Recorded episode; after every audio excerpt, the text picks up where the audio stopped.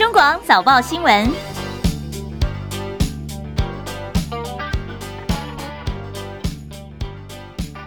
听众朋友早安，欢迎收听中广七点早报新闻，我是张庆玲。今天是中华民国一百一十一年六月一号，今天是星期三，农历五月初三。新闻一开始，我们来关心一下天气状况。好，昨天感觉到午后哦，中部以北有明显的降雨，主要是锋面再加上西南风。晚上的时候呢，这个豪雨特报才解除。今天的天气状况如何呢？我们请林定仪预报员来告诉大家。预报员早安，心灵早，各位听众朋友，大家早安。呃，今天的锋面会逐渐北移到东海南部，台湾附近今天吹的是西南风，各地大多都可以见到阳光。因此会比较热一点，呃，清晨到上午之间，因为西南风的影响，可能有一些局部的对流，那东南部地区可能会有一些零星的降雨出现，呃，午后的话，就是因为热对流开始发展，所以在大台北、宜兰以及花莲地区跟各个山区也都有局部的短暂雷阵雨，预估也可能会有局部大雨发生的几率。啊，气温方面，因为西南风带来比较温暖的空气，所以今天白天在高温方面，北部、东北部及东部大概是三十一到三十二度，中南部以及东南部地区大约三十三到三十五度。啊，尤其是中南部近山区的平地以及台东地区，温度可能会更高一些。中午前后还是要注意防晒，并多补充水分。另外就是。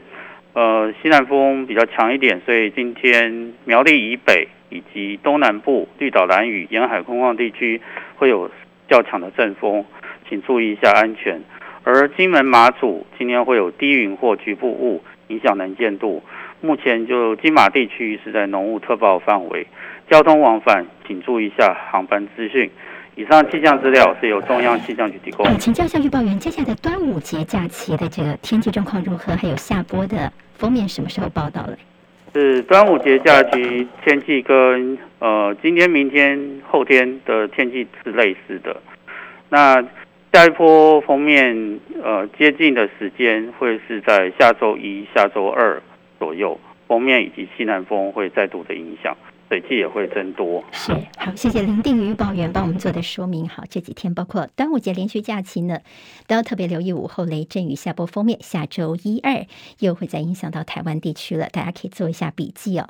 在今天清晨收盘的美国股市间，道琼曾经最多跌了四百多点，主要是在早盘的时候呢，联准会的成员发表比较鹰派的谈话，老鹰的鹰哦。美国公债殖利率攀高，美国五月份的消费者信心下滑。投资人也非常关心通膨的问题。美股在今天算是收低的，不过在道琼的跌幅方面是稍微的收敛一些。今天道琼跌两百二十二点，收在三万两千九百九十点。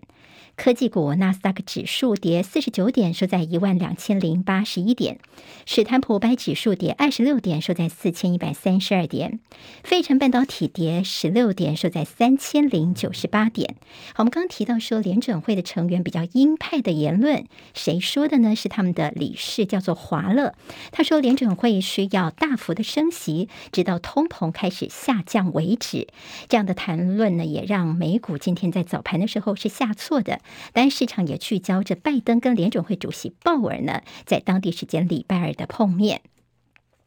油价部分今天算是涨跌互见，呃，在一开始是上扬，是因为欧盟的成员国他们就禁运俄罗斯石油达成共识，今年底之前要切断大概九成俄罗斯的石油输入欧盟。这也是俄罗斯入侵乌克兰三个月以来，欧盟到目前为止叫做最严厉的制裁措施。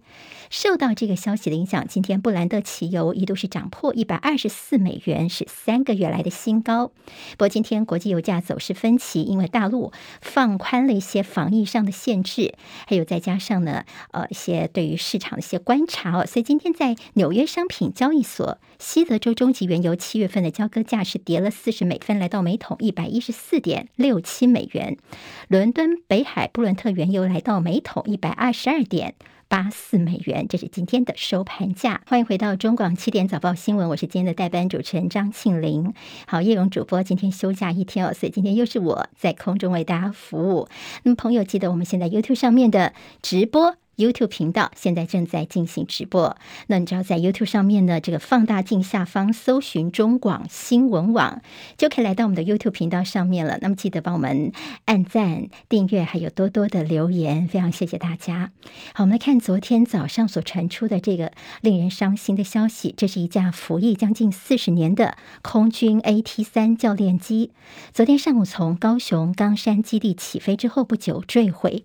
飞官徐大军。少尉殉职，这也是他第二次执行的单飞训练。空军司令部参谋长黄志伟宣布，空军官校所有学员的飞行任务，现在训练任务全部都先暂停。而有空军的退将跟立委直言说，这失事的原因恐怕跟教练机太过老旧是脱不了关系的。张伯仲的报道，这场临时记者会是由空军参谋长黄志伟中将主持。对于这起 AT 三教练机失事意外，黄志伟先说明事发经过。空军官校所属的 AT 三型机，机号是动八五两，由少尉飞官徐大军驾驶。今天的科目是单飞训练，于八点零三分冈山基地起飞。八点零六分的时候，约在机场的东北约五海里处失去了联络。由冈山的消防队通报，在冈山区田座一路的附近空地。发现机体残骸，很不幸的，同时也发现飞行员已经在现场殉职。黄志伟也证实，事发当时附近天候良好，适合飞行。同时，飞官徐大军也并未表达任何机件故障或呼救，而这也是他第二次进行 AT 三的单飞训练。坠机前也并未发现任何不寻常的迹象，机体状况正常，同时似乎也不是由鸟击造成这起意外。而事发后，空军已经宣布官校所有飞行训练都暂时停止，等候进一步调查厘清。AT 三是一款由国人自行研发的喷射教练机，一九八四年起担任我飞官的高级教练机，已经有二十八年。尽管新一代永鹰高教机正陆续量产交机，不过 AT 三目前还是我空军衔接 T 三四 C 初教机和 F 五步训机的主要高教机种。同时，驰名国际的空军特技飞行队雷虎小组也是采用这款国产喷射教练机担任座机。中广记者张伯仲。台北报道，好，AT 三教练机历来已经发生过十五起的意外事故了。国防部也表示，未来会有国造的高教机永鹰来逐步取代 AT 三教练机。在本土新冠疫情部分，昨天新增了八万六百五十六例本土死亡个案，增加九十例。在个案数的前几名的县市，新北一万四千三百七十二例，其中在台中跟高雄的病例数也都破万。台北市方面则是降到六千七百多例。目前全台湾的总病例数已经正式突破两百万例了。台北市长柯文哲预估，中南部大概在下个礼拜疫情就会达到顶峰。据双北的疫情现在开始往下，预估在七月中有机会解封。今天是六月一号，六月份开始，指挥官陈时中说呢，这个六月份还是维持口罩政策，因为这是成本最小、效益最高的防疫手段。不过今天开始会调整部分的防疫措施，机场落地采检专案完成阶段性任务，从今天开始，所有的入境旅客是取消落地的。鼻咽检测只维持唾液采检，完成筛检之后呢，不需要等到这 PCR 的结果就可以离开机场入境去检疫了。另外，从今天开始也放宽重症解隔离的标准。从今天开始，指挥中心在六都加开儿童疫苗的大型接种站。台北市是设在中正纪念堂的自由广场，结果被柯文哲市长形容叫做“白痴命令”，理由是台北市已经有规划校园、诊所跟医院三种接种管道，没有必要再设立一个接种站。昨天在台北市议会当中呢，民进党籍台北市议员洪建义要求柯文哲收回“白痴”这句话，但是柯文哲拒绝，他说不对就是不对。我们。来听听昨天的他们两个人的对话。针对白痴政策，你认为这句话你应该不应该收回啊？不应该，不应该收回。所以你还是认为他是白痴政策？我觉得认为从卫福部从部长以下全部是白痴。我觉得类似医疗人员真的，啊不对就是不对啊，那个那就真的很笨啊。好，那他说呢，这样的政策真的叫做累死医疗人员呢？那么孩子小小声声的说啊，就真的很笨呐、他不愿意收回“白痴”这样的说法。至于对于中央在六都设立儿童疫苗的大型快打站。高雄市长陈其迈倒是非常的欢迎的。他说，中央有非常多的这个事迹给我们的话，可以加速地方政府的施打。对高雄来说，欢迎都还来不及呢。新北中和两岁男童恩恩在日前病逝，恩恩的爸爸他向中央跟新北市政府申请，要求来调阅完整的通话记录以及厘清真相。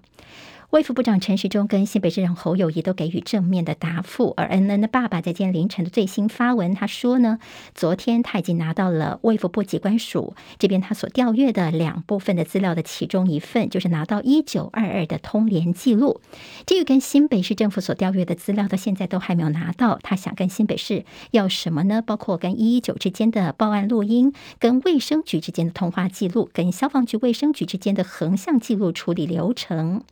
不过，恩恩爸爸还是先向新北市政府致谢，希望能够加速取得这样的通话录音。他自己也说，虽然知道说打开这样的一个录音内容，整个思绪就会被拉回当时急着要把孩子送医，在奔波的那个当下。但是无论如何呢，他一定要坚持的做下去，因为这是帮恩恩所做的最后一件事情了。受到疫情跟国际情势的影响，大陆五月份的制造业采购经理人指数 PMI 是百分之四十九点六，虽然比四月份的时候回升了二点二个百分点，但是已经是连续三个月落入了紧缩区间了。所谓的 PMI 跟非制造业经理人指数 NMI 都是以百分之五十作为荣枯线，指数高于百分之五十就代表景气呈现扩张，如果低于百分之五十的话呢，就代表景气紧缩。上海在今天正式解封，全面恢复正常生产生活秩序阶段，包含大众交通工具、超市、卖场等公共场所。基本上恢复运行，非中高风险地区的民众就可以自由出门了，并且返回工作岗位。好，那么在一些影片当中会看到，昨天晚上很多的上海市民对于解封的这一刻都非常的兴奋，甚至有涌到街头上的情况哦。不过在上海来说，市民还是需要每两到三天要做一次核酸，有阴性证明才能够进入公共场所，搭乘大众运输工具。另外，在企业的复工批审从今天也开始取消。连续九十天的上海疫情记者会画上了句点，从今天开始改为是不定时召开。在北京的新冠疫情则还没有完全的消退，再加上端午节假期快到了，所以官方也呼吁北京市民呢，最近是非必要不要出京，倡导就地过端午节。好，在大陆现在还有我们看到了说，网络上面流传了两封声称是来自于大陆三十多个省市自治区的。白血病患者的公开信说，他们接种了 COVID-19 疫苗之后呢，罹患了急性白血病，就是血癌。说很多人正在住院或者化疗，甚至必须要移植。这个控诉也引起了国际舆论的关注，而且说这接种的疫苗以科兴疫苗居多，多数人是在接种两剂之后出现问题的。对于这样的一个说法呢，大陆的专家则是回应说，目前还没有办法证实彼此之间的关联性，正在进行科学研究。而科兴疫苗其实是世卫所批准紧急使用的疫苗。相隔不到一年的时间，美国联邦参议员达克沃斯再度率团来到台湾访问。蔡英文总统昨天也特别接见他，也感谢了美国总统拜登跟国务卿布林肯最近针对台海和平的谈话，也感谢议员达克沃斯跟国会多年来的坚定挺台。不过，谈到了台美合作支持乌克兰制裁俄罗斯的时候呢，蔡总统一时口误，他说美国跟台湾都对乌克兰实施经济制裁。好，这是一个口误哦。达克沃斯昨天见蔡总统，他还特别说自己有专程别上象征中华民国的梅花胸针，还有美国参议院的胸针。不过，总统府的口译人员呢，在那个当下，他没有把原文直接翻出来，只告诉国人说他有别两个胸针呢，没有完整的翻译出这个参议员想要表达的挺台湾的态度。大陆外交部发言人赵立坚昨天在例行记者会上，日本媒体提问说，美国的议员会见台湾总统，赵立坚则是驳斥说，台湾是中国的一个省，哪来什么总统，并且呼吁美方要遵守一个中国原则，美中三个联合公报，停止跟台湾任何形式的官方往来。大陆外长王毅昨天在大陆季辛吉与中美关系的研讨会上，他发表了影像致辞。他说，美中关系现在是面临到了越来越多的挑战，双边的关系不能够再恶化下去了。王毅认为说，美方对中方的极度焦虑是完全没有必要的。而美国如果一味的以大国竞争来定义中美关系，以你输我赢当作是政策目标，只会把中美推向抗争的冲突，把世界推向分裂。另外，他也提到说，如果美国在所谓的台湾问题上不断的开倒车，将从根本上破坏台海和平，最后将会殃及自身。好，在我们台湾的国际驾照要证明了，现在的国际驾照封面哦，Republic of China 这样的一个字句呢，现在交通部最近拍板说，国际驾照要加注并且放大台湾的英文字样，从七月一号开始上路。至于旧有的国际驾照呢，还是属于有效，可以继续的使用下去的。台北股市昨天在尾盘的时候上演这个非常戏剧性的转变，在收盘前最后五分钟呢指数是强拉了一百多点。台积电在临收盘之前爆出了四点八万张的巨量，股价一口气由五百四十六块钱拉升翻红，收在。五百六十块钱贡献了大盘指数一百五十七点，而外资大买了两百三十二点四六亿，是推升台股大盘昨天指数的最大功臣。提醒大家，现时间是七点十九分，欢迎回到今天的七点早报新闻，我是今天的代班主持人张庆玲。今天我代班一天的时间了，在国际上的焦点，我们看看在乌克兰这边的情形。乌克兰东部的卢甘斯克州的州长他说，北顿内茨克大部分地区已经。遭到俄罗斯的控制了。乌克兰总统泽伦斯基呢，他今天好像心情不太好。他对于欧盟对俄罗斯的第六轮制裁，跟前一轮间隔了五十多天，他说这不够啊，实在是让人难以接受。齐海伦的报道。乌东顿巴斯地区遭到俄军持续猛攻，而位在乌东卢甘斯克州的工业城市北顿内茨克情况备受关注。根据卢甘斯克州州长盖代的说法，北顿内茨克目前大部分地区遭到俄军控制，但是俄军还没有包围这座城市。他表示，俄军空袭了当地一座化学工厂的硝酸槽，一旦吸入或者是皮肤接触硝酸将有危险，呼吁民众准备防毒面具，并且待在避难所。盖代形容北顿内茨克已经有九成遭到了摧毁。在俄军持续轰炸的情况下，也无法疏散民众，或者是将人道补给品运送到当地。目前当地还有大约一万五千名平民，而原本大约十二万人口中，大多都已经逃离。对于欧盟祭出对俄罗斯的新一轮制裁，乌克兰总统泽伦斯基表示欢迎，声称俄罗斯将被击败。但是他也批评，距离上一轮制裁已经相隔五十多天，延宕太久，让乌克兰难以接受。泽伦斯基也说，在乌克兰南部的克松和哈尔科夫。乌克兰军队已经取得了进展。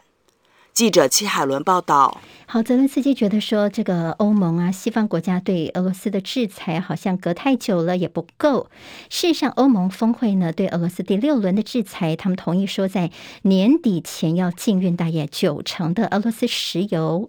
但是呢，豁免通过输油管运抵欧洲的石油，也为匈牙利来做出了让步。所以在欧洲国家来说，其实他们心里面现在是有些各自不同的一些立场的。至于接下来的第七轮制裁到底怎么做？呢？会不会更进一步的来禁止俄罗斯的天然气的一个进口？这个部分其实各国是有疑虑的。像是爱沙尼亚就说呢，虽然这天然气似乎应该被包括在第七轮的制裁当中哦，但是自己是一个现实主义者，他觉得这不太可能会发生。那么奥地利的总理也警告说，石油的问题比较容易弥补，但是天然气完全不是相同的问题哦。所以他觉得说，如果说还要进一步去制裁天然气，似或是不太容易做得到。因为整个问题呢是更加的复杂的。俄罗斯侵略乌克兰引发了国际社会的一些关注。那么俄罗斯则是说，你西方国家都在帮乌克兰呢，所以有俄罗斯的资深国会议员就干脆这么建议说呢，俄罗斯在乌克兰境内干脆绑架一名北大西洋公约组织成员国的国防部长，去绑架一个北约的国防部长，把他押到莫斯科去。那么就西方国家，你不断对基辅当局下达了什么命令？你到底呢帮了乌克兰什么来进行审问哦？说不定就可以得到俄罗斯要的结果。了。现在瑞典跟芬兰这两个国家都寻求要加入北约，不过土耳其的态度还是铁板一块。土耳其不满芬兰跟瑞典，他们窝藏与库德工人党团体有关的人士，还有呢，这两个国家在二零一九年对土耳其实施武器禁运，所以现在土耳其的外长已经放话说，芬兰跟瑞典必要的时候要先修法来符合我们土耳其的要求。土耳其加入北约已经有七十年的时间了，是仅次于美国的北约的第二大军事力量。北约的任何扩张计划呢，是必须经过三十个成员国一致同意才可以。南韩的七人男子团体 BTS 防弹少年团，在五月三十一号，也就是当地时间的礼拜二的时候，现身在白宫，跟美国总统拜登讨论亚洲的包容性、代表性跟多元性的问题，还有些反亚裔仇恨、犯罪、歧视等等问题。BTS 的这个队长金南俊，他是用英文发言呢，其他成员是用韩文来轮流发言。他说呢，这参与呢也提醒说，身为艺人，到底可以为这个世界来做些什么？好，在这个当地呢，其实华府是三十五度的高温哦，因为 BTS 跑到白宫去了，所以有数百名的歌迷守在白宫的门外，不断的探寻 BTS 的动向，希望能够一睹偶像的风采。在这两岸或国内，我们重要的影剧圈的消息，好，如果您有观察这些，像是微博等等，有看到昨天炸锅的是我们所谓叫做台湾最强的狗仔小葛，昨天晚上的这直播爆料。好，这个事情的这个起源是，呃，虽然大 S 已经再婚，跟具俊晔展开他新的生活，不过他跟着前夫汪小菲的事情呢，媒体现在是大做的。昨天在两岸娱乐圈最新的事情就是这个小葛。叫做葛思琪呢，她卯上了汪小菲哦。她昨天晚上开直播，那么秀出了三张照片，证明汪小菲当初是在有婚姻状况之下外遇的，而且呢，不是只有传闻的张颖颖一位女性而已。小葛是昨天白天的时候，他先预告说，汪小菲婚内出轨，起码有五个人，有中国人、韩国人呐、圈内圈外的人都有。还是晚上直播的时候，他要秀出更多的证据。虽然汪小菲说要提告，不过后来他又传简讯等有点求和。傍晚的时候也跟小葛有通了电话，希望他高抬贵手。不过小葛呢，他说我已经说我要这个公布我手上的照片了，所以昨天晚上呢，他就开了个直播。这个直播呢，他就一约曝光了三张照片，里面全部都是汪小菲跟不同的女子的照片。好，那么有稍微正面、侧面的照片哦。其中呢，可能动作有四肢交缠啊、亲吻啊、亲热啊，甚至还有这个女子去呃触摸着汪小菲的下半身这样的一个照片哦。时间点说是在汪小菲离婚之前，小葛说：“我不是只有照片，我手中还有影片哦。”好，其实不只是汪小菲，是小葛的这个爆料是流弹四射。他还提到说，张颖颖曾经为汪小菲堕胎换来了车子跟房子。那么还说呢，有这个林俊杰，好，他扯到别。别人说林俊杰的所谓 N 套房传闻的证据，他手中也有。昨天林俊杰的公司方面已经马上做出回应了，说如果有人掌握了林俊杰所涉及到这违法犯罪的证据的话呢，请赶快跟有关部门来检举哦。林俊杰一定会配合调查的，但也希望网友能够停止造谣。在台南市的安南区顶美公园，昨天傍晚传出，在儿童游戏区里面，小朋友所攀爬的游乐设施的楼梯的扶手，竟然有一把西瓜刀，长长的西瓜刀就固定在扶手的侧边。就小朋友扶着上去的时候呢，有人就被划伤了手哦。这消息传出之后，吓坏了家长，警方赶快赶到现场去拆下了这把西瓜刀，采集指纹，调阅监视器，现在正在积极追查。马上礼拜五就是端午节了，由于各类的民生物资齐涨，民众应景的粽子必备的一些馅料，除了猪肉的价格现在是稍微的回稳之外呢，其他像是咸蛋黄啦、花生、香菇、虾米、菜脯、竹笋、栗子，价格几乎都是上涨的。也就今年大概每一颗粽子平均大概会涨个五块钱左右。李和喜的报道。从今年初开始，国内各类民生物资受新冠疫情的冲击，各项农畜牧产品在供应失衡、整体消费力增的带动下，物价是纷纷飙涨。近期各类的蔬菜也因与害而大涨。眼看端午节将到来，除了猪肉品回稳之外，不少民众发现绑粽子必备的各类馅料几乎全面上扬。根据贩售粽子馅料的中间盘商分析，因为各地的绑粽子所需的馅料大，蛋品价格一直居高不下，其中咸鸭蛋但上涨最大，有两成，带动整体馅料也明显上涨。其中最大宗的花生每公斤涨回到一百二十元，香菇则在一千元上下。虾仁、菜脯以及栗子等等的干货价格也都微涨一成左右。花生差不多了，菜脯了不还好，整体来讲。栗栗子一斤是多少钱？三百二。至于生食的麻竹笋，今年雨量虽充沛。但气温偏凉，近期才进入盛产期。栗竹笋价格偏高，每公斤维持在九十块左右，麻竹笋则维持在四五十元，还算是合理的价位。盘商呼吁民众可以搭配选购，还是可以省荷包，包粽子来请端阳。中网记者李和喜在转发报道。好，中油宣布六月份这个月开始，天然气价格是冻涨的。目前民生用的天然气冻涨政策已经满周年了，中油大幅吸收跟国际价差等，导致于亏损。在五月份的时候，发电用的天然气曾经大涨百分之二十，本来是说六月份呢也要再涨个百分之十左右，不过最后是八，最后拍板是连发电呢也是不涨的。好，那么在中油的资料，五月份的天然气成本牌价，工业用户是六点八块钱。钱相当于卖一度就亏六点二八块钱，就成本大概打了五七折左右。还有谈到说，大家虽然现在暂时不能够出国去观光哦，但是呢，这个疫后的航空票价现在看起来似乎是涨定了。长荣航空在昨天上午股东会，董事长预告说，高通膨再加上油价的飙涨，未来机票的票价上涨是无可避免的。所以现在推估，大概在疫情之后的航空票价最少会涨个大概三成以上，可能要有心理准备。今天六月一号有不少的新的制度上路，夏季电价今天启动。下月因为冷气空调的用电增加，所以用电量大概比非下月多了四成左右，大概每户平均的电价会增加四百五十九块钱。不在全台湾还是有超过三百六十万的用户，因为用电比较少，就不太受到影响。另外，今天开始跟踪骚扰防治法正式实施。另外还有包括浣熊等超过八千种的动物活体，禁止商业输入。还有就是零到六岁幼童，从今天开始可以免费的领取快筛，不论是有没有购买实名进快筛哦。零到六岁的有儿童呢，从今天开始可以免费的取得五 G 的公费快筛试剂。如果家里面有二零一六年一月一号以后出生的孩子，家长从今天开始为期一个月的时间呢，可以根据你身份证的字号的尾数来做分流。那么要注意的是，因为零到二岁的孩童鼻咽组织比较脆弱，所以是不能够使用这种呃鼻炎的快筛的。但是领用的家长可以自己来使用。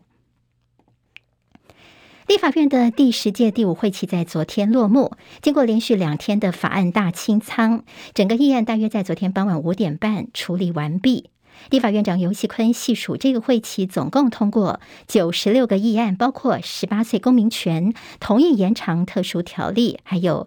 台铁公司化设置条例等等。其中，在通过十八岁公民权的宪法修正案，是相隔十七年以来再度在立法院所通过的修宪案，更是我国史上第一次把修宪案送交公民投票复决。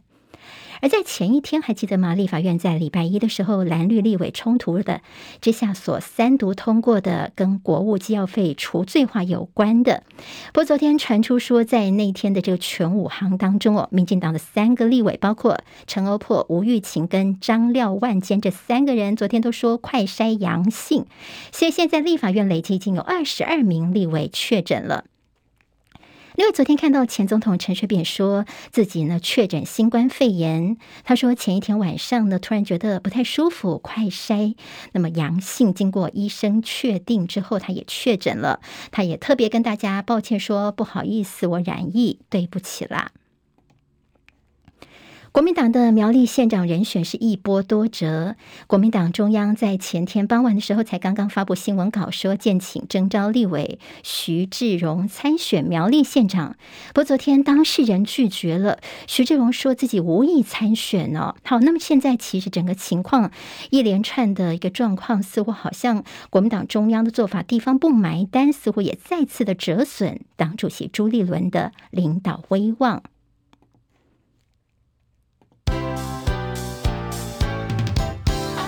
网早报新闻，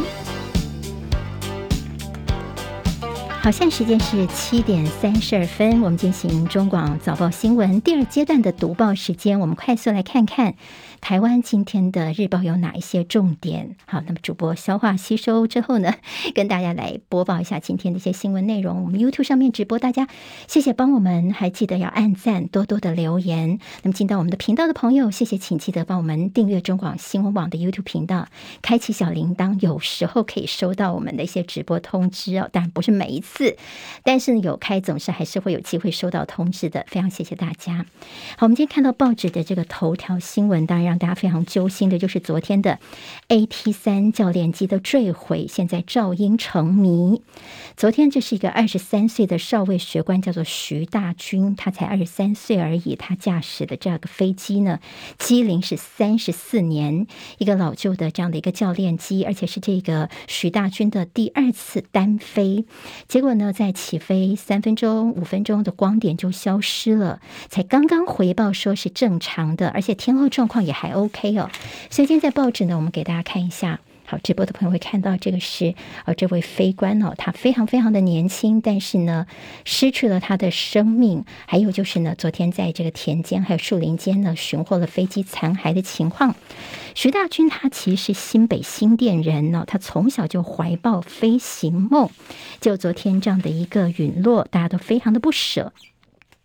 整个在无线电，他曾经刚回报说飞机正常，马上就从雷达荧幕上消失，所以空军已经下令 AT 三这教练机全面停飞。由于这个飞机呢，它是没有黑盒子的，而且在那个当下哦，后来找到它的时候呢，它的遗体是在座椅上面，之前地面人员也没有接获任何它弹跳或者是这个打开的跳伞等等一些讯号。不过，今天自由时报有提到说，有所谓地面的目击者说有看到。这个座椅弹射，所以这个部分你会看到是在今天媒体处理的时候，两种不同的一个说法，到底有没有弹射呢？但是这个飞行员的陨落的确是让人非常的难受哦。好，那么其实昨天的天后好，适合训练，这个会不会有什么鸟击的状况呢？现在还要再搜集当地的整个鸟况情况来做一个了解哦。那么到底是什么样的原因呢？现在是原因成谜的。今天在报纸内部，其实对于昨天的这起意外都有很多的一些分析报道，像是资浅的学官驾老旧的 AT 三。好，那么其实，在这一款飞机呢，AT 三教练机已经服役了三十八年了，陆陆续续总共发生了十五次的失事意外，有十个人殉职。我们看到这位是空军官校的前校长张延廷将军，他的分析说，包括天后、机龄老旧，还有学官的整个机。经验资浅是三大危险因素，但是他说，昨天这看起来似乎是在失事之前呢，徐大军他有努力的希望能够避开下面的民宅哦，他已经做了努力了。好，我们说飞机老旧到底有怎么样的一个严重性呢？因为它比我们的飞官年龄还要更大哦，包括它的个可靠度啦，还有飞机的稳定度其实是越来越差，这些都是提高风险。所以张延廷话其实说的非常直白，他说。如果我们的军方不面对问题的话，那就是官僚杀人了。他说呢，其实，在空军有新造的永鹰高教高级教练机呢，那么他觉得应该是要优先给空军官校，因为等于说呢，你是计划先优先给台东制航基地，但是飞行经验比较浅的这些学官呢，是继续操作这种老旧的飞机哦，风险非常非常的高。另外，像张延廷也觉得说，我们要重视素质，提升教官的待遇，还有现在这个少子化，而且你当非官其风险又高哦，哦，再加上你飞机如果又不安全的话，很多的这样的一个优秀人才愿意当非官的人越来越少了，这也是其中的一个问题。好，我们谈到了太换时程方面，其实我们永英啊。在我们的高教机呃教练机方面，永鹰高教机的换装 AT 三其实有原来的一个时程，但是现在出现一个问题了，因为二零二六年底本来要达成全数汰换，疫情的关系，全球供应链都受到了一个影响，所以空军呢已经有汰换时程可能要再往后延的心理准备了。也就是说，我们要全面的汰换 AT 三，似乎时间又往后延了。好，很多的这个家长其实听到消息都非常的担心哦，但是我们怎么样来建立调查制度，来了解背后的原因？当然，这昨天蔡英文总统第一时间已经表示哀痛了，但是蓝营也提醒说，千万不要公祭完就忘记。在过去，我们的一再一再的这样的飞官的陨落都让人不舍，我们要痛定思痛，找到原因才可以。中国广播公司。现在时间是七点三十九分，欢迎回到中广七点早报新闻，我是今天的代班主持人张庆玲。在刚刚广告之前的新闻，我们谈到了 AT 三的教练机坠毁的一个事情啊。今天新闻应该还是会有后续的状况。接下来我们来看的是在今天报纸的第二个焦点，就是我们的疫情部分。昨天呢，到呃增加之后，我们的本土病例已经总共破了两百万例了。好，这波的疫情真的是升温的非常的快速。昨天本土新增了八万零六百五十六例本土，今年累计破两百万大关了。其中在新北、台中跟高雄三都是破万人，人数是现在前三多的。中重症呢是一百九十例，死亡个案九十例。好，九十例呢算是降回了百例以下，但是中重症的一个情况，尤其我们的致死率的偏高，还是令人非常的担忧。昨天陈时中对于这致死率偏高，他是怎么说？他说很多国家的欧米孔疫情，他们都已经发展到了一定的程度了，只有在国内的疫情，我们才发展。大概到一半左右，也就是没有办法来推论说台湾的致死率是不是有特别特别的高哦，就是这个母数似乎还是不太一样的。我们就看到指挥中心告诉大家，在重症的病例当中提到了一个一岁的男童，他是并发笑吼症。好，昨天才公布这个重症病例，但其他已经出院喽。那么在整个治疗方面呢，呃，是有些进展的，但呃，他是等于说在住院了这么多天的情况之下，昨天指挥中心公布这个病例，他已经是个出院的病例哦。目前我们的儿童重症二十六例，十名幼童死亡。专家也说，赶快来研究一下。有没有五岁以下孩子能够用的儿童疫苗？指挥中心则说，我们现在也正在审查当中。台北市长柯文哲有医学背景，他说，大概现在看起来双北的疫情已经比较稳一点了。但接下来的中南部呢，他推估大概在下个礼拜应该就是中南部疫情的高峰了。好，今天开始呢，指挥中心哦，等于说是自己。嗯，在一些六都有设这个疫苗儿童疫苗的快打站，但在柯文哲前一天话说得很白痴，他觉得说这个政策是很白痴哦。昨天他还是不愿意收回白痴的这个说法，他觉得说呢，虽然你中央说这是为了减轻地方政府的负担，他就说这好大喜功累死三军哦，因为呢，等于说你长官一句话没有问地方就要开设，这浪费医疗资源，真的是。很笨，很笨哦。柯文哲他的话说的非常的直白，而在昨天指挥中心也说，因为很多的家长希望赶快让我的孩子能够打到儿童疫苗。你看哦，现在这个礼拜很多学校其实都还是在远距上课的，马上礼拜五又是端午节啦。如果说你等到学校安排时候你才去施打的话，时间会有点慢哦。所以呢，他们就说，哎，我们中央就跳下来帮忙。但是中间当然还提到了，感觉到有点中央跟地方的这样的一些呃。呃，角力吗？特别是指挥中心昨天他们公布了六都儿童完成第一剂的接种率，台北市来说百分之二十六点一，这个数字是六都当中的最后一名哦。好，那么其实就意思就是说，你台北市长柯文哲还不让我们中央来帮忙吗？你看看你的这个儿童疫苗的接种率是六都最低的。似乎这个资料的公布上，台北市有些难看。柯文哲昨天就说，其实最主要是因为我们台北市的家长哦，之前在打莫德纳疫苗的时候，大家呃都不太敢打，后来就抽单了，很多人后来就爽约没有来打，所以才造成我们台北市的疫苗的接种情况偏低。所以指挥中心其实有提到说，呃，从今天开始重症解隔大松绑，但是呢，医护说可能如果我们每天的本土病例数还是这个八万九万这么多的话呢，短期之内可能没有办法减缓第一线医护人员的压力。所谓的这个重症解隔的松绑，其实比较大的一个影响，就是在有些人是共病的情形哦。就说呢，像有人可能是胆结石啊，然后他去住院，就本来是想要去治疗的，后来才发现说，哎，自己这快筛或者是这个确诊哦，还是阳性的，所以他必须先把新冠部分给他治疗好，等到好了之后，他才能够处理自己的胆结石的问题。也就是说呢，这中间过程他可能就要多痛个好几天了。现在整个解隔和 CT 值上的一个松绑呢，可能可以赶快的来恢复，来治疗他原来的一个病症。现在《中国时报》有特别提到说，非六都儿童疫苗暂时好像突然就哎被抽回去，没有给了。好，那么其实这个不是只有云林这个地方有声音而已，因为有多个非六都的县市都传出说，原定在最近呢，他们要补拨给儿童疫苗的数量就暂时被砍或不给了。包括谁呢？云林县、嘉义县市、苗栗县跟南投县，昨天都传出说疫苗是被暂停或取消拨补的一个情况，所以地方的民代就。就非常生气了，就大骂说：“难道非六都民众就是二等公民吗？好，那难道说我们的指挥中心只会冷消微吗？”好，昨天我看到说，这高金素梅，她其实对于我们卫福部之前的这个防疫上面所编列的预算哦，她常常有很多的这个提醒或提出他的一个问号，帮大家把关了。他看看这些细目，他昨天就特别提到说，这卫福部砸了六十四亿元去买防护口面罩、口罩、面罩，砸了六十四亿元。但是呢，他昨天就在这个脸书上面问医护啊、公卫人员，请问两年来你们有没有稳？稳定的收到这些防疫物资呢？好，我们之前不是有听说什么地方的这个医护人员 N 九五口罩不够用等等。好，那么到底我们这些物资，我们的钱有没有真的花在刀口上呢？高金素梅所提出的质疑。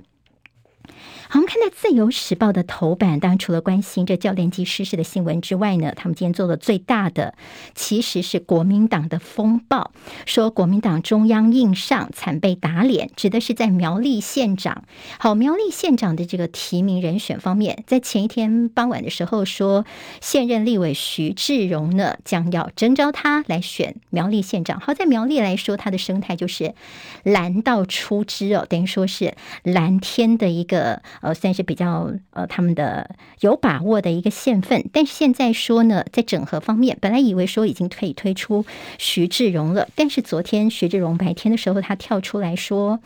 我没有要参选，哎哎，党应该可以听听我的意见吧？哈，不到一天的时间，似乎就被打脸了。徐志荣不但是公开表态他不参选，还说呢可以用民调来决定人选，但是呢千万不要纳入我。好，那么在国民党秘书长黄健庭他有一点点尴尬，他就说其实我们已经跟这个徐志荣沟通了一两个月的时间了，他们都他都知道我们真的是很想要来征召他提名他的，所以今天是礼拜三嘛，有国民党的中常会在今天下午。黄建庭他昨天说，我们还在继续沟通哦。那么目标就是在今天中常会当中，希望能够征召他，能不能够真的做得到呢？当然，这个是一个目标哦。在国民党黄建庭秘书长来说，他几没那么有把握。所以今天自由时报就说：“哎呀，你国民党提名乱糟糟啊！苗栗蓝天恐怕会变绿地哦。”而说是中央蛮干，不管地方的意见，基层就直视说根本不想玩了啦。他说：“国民党，你到底在？”演演哪一出哦？今天其实不是只有《自由时报》在念而已哦。今天中时跟联合他们在内页当中也有提到说，哎，真的是不太懂国民党到底在干什么。好，那么包括说呢，在党中央的进退失据，说好的沟通协调呢，这是。联合报的一个问法，那么中国时报就说蓝营征召踢到铁板，徐志荣拒选苗栗县长。那么党内人士当然也有说事缓则圆呢，有人说干脆来办初选来找出苗栗的最强棒，但是有说其实不管是假定弄破袜，或者是单纯的担心夜长梦多，党中央这一连串宣誓，哎，我是当家做主的人，强势操作，最后呢被人家打脸，这下场反而是折损了。你党主席朱立伦的领导威望，对国民党来说呢，其实这次呢不是加分，而是减分了。好，在美国的这位联邦参议员谭美，他来到台湾哦，一年内的两度访台，他特别提到说，美国绝对不会让台湾孤军奋战。蔡英文总统公开喊话说，台湾希望能够加入印太经济架构。好，今天看到在。《旺报》的头版头条是王毅，中共外长王毅呢，他跟季辛吉与中美关系研讨会上，他表示说呢，中美关系不能够再恶化下去了，希望能够做出正确的抉择，说美方的焦虑是没有必要的，并且批美国在台海的动作殃及自身。季辛吉则是说，希望美国跟中国大陆方面能够多多对话，而 IPEF 恐怕呢只是加剧对抗而已。好，就是拜登做主的这 IPEF。恐怕呢，这后面只是让跟中国大陆的这个立场是更加的尴尬哦。好，看到今天在《自由时报》头版还看到我们的国际驾照，从七月一号开始呢，现在要加注台湾的英文名字，有放大而且加注进去哦。那么也强化台湾这样子在国外的一个辨识度，这是国际驾照哈。很多人可能出国啦或要观光的时候呢，国际驾照要换发，拿国内的这个驾照去换发。现在一个新的做法，七月一号开始。上海今天开始恢复正常生活，商场人流管制。好，在这样子，上海的疫情现在比较趋缓了，整个病例数方面呢也慢慢的下降，所以今天开始从零时开始呢，在防范区不得再限制民众出入了，在大众运输跟一些机动车也恢复通行。好，所以昨天也告诉大家说，今天开始像什么购物中心啦、超市卖场啦、便利店、药店，好，在今这个月开始呢，就是陆陆续续呢恢复整个呃线下的营业哦，好，实体的营业。那么现在大陆其实，在之前的整个风控呢，在经济上造成了非常大的影响，所以大陆有三十三项政策要稳经济，力保第二季能够正成长。还有大陆的大学毕业生，好，现在是六月份哦，六月开始就是毕业季节了。大陆的大学毕业生等于是首破千万，但是今年面对一个问题，就是求职好挤哦。好，其实大学还有一个问题，今年应该是龙年的孩子毕业哦。好，那么。在今年来说呢，求职市场来说，恐怕也是要稍微的努力一下才可以了。今天自由时报特别谈到说，上海隔两个月终于是解封了，但是民众还是心里面有点怕怕的，担心说会不会再封一次呢？还有，今天《自由时报》提到了海军的前处长搞共谍网，想要吸收前总统府的侍卫长，还说是中共啊，是在无所不用其极，所以我们这些官兵警都要特别的提高警觉。好，我们来看看今天在社论方面哈，这报纸们到底有哪一些重点呢？像今天的。中国时报的社论是提到说，这个之前呢，把国务机要费的除罪化，等于说民进党在立法院当中是人数的优势，所以现在似乎呢，赶快的，大家在关心疫情的时候呢，你赶快就让这陈水扁的这个事情呢，修法解套除罪了，所以看起来呢，民进党已经不想演了，而全党挺贪污吗？台湾民主的耻辱是今天中时社论的标题。在《自由时报》间社论是谈什么呢？他们今天又关蒋万安喊话了。好，那么这个标题叫做“小马英九，小马可是”。好，蒋万安现在已经获得国民党提名，要选台北市长了。今天在这自由的这个社论当中说，现在你这蒋万安呢，你就是跟风说看到这么多孩子就这样走了，但是一字不提两蒋啊、二八啊、白色恐怖。你知道那时候你的这个祖父们呢、他们呢让多少的孩子失去他们的父母亲哦？那么这难道是你竞选首都市长的旗手是吗？好，今天对蒋万安的一个喊话。在联合报今天的社论是提到蔡英文的抗中保台变成了抗台保中。好，那么在这个疫情尖峰的时候呢，蔡英文总统他似乎还是希望让他的鼠疫的陈时中去选哦。但是陈时中呢，如果你呢这个疫情还没有降温的时候就跑去选的话，大家可能会说你是逃兵。